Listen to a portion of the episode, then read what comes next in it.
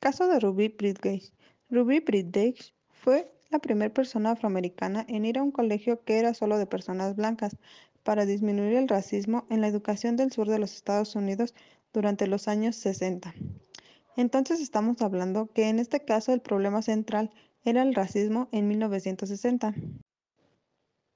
Ruby era una niña de seis años que no entendía lo que pasaba, porque incluso ella cuando la escoltaban marchaba como una pequeña soldado. Los papás perdieron su empleo, sus abuelos los echaron a sus tierras en Mississippi y Ruby comenzó a tener pesadillas y comportamientos erráticos, por lo que tuvo que ser llevada dos veces al psicólogo. ¿Cómo se afrontaron estas situaciones? A pesar de las dificultades, el tiempo hizo que los ánimos se calmaran, y varias personas, blancas y negras, ofrecieron ayudar, cuidando la casa y acompañar a los federales a dejar a Rubí.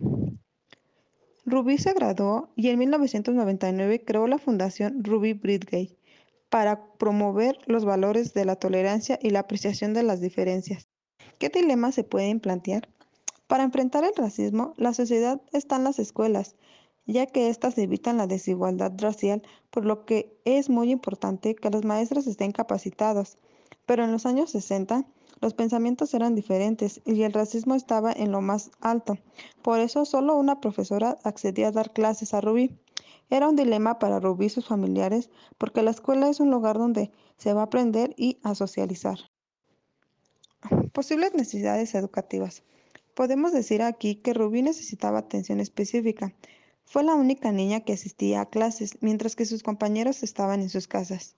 Sus padres no les permitían la convivencia con Rubí al ser una persona de color.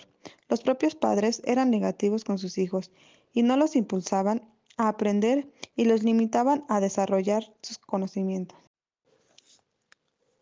Soluciona las necesidades educativas. Antes, por los pensamientos que eran muy cerrados, no había una solución ante posibles necesidades en la educación, pero ahora podemos hacer en el habla satisfacer las necesidades básicas del aprendizaje, reducir la desigualdad, mejorando la educación, enfocarnos en el aprendizaje del alumno y buscar soluciones para mejorar la educación día a día para que el alumnado se sienta feliz al aprender. Y este es mi pensamiento sobre el caso de Ruby Bridgate. Mi nombre es Katia Montserrat Guía Monroy, de la licenciatura de Psicología de cuarto semestre.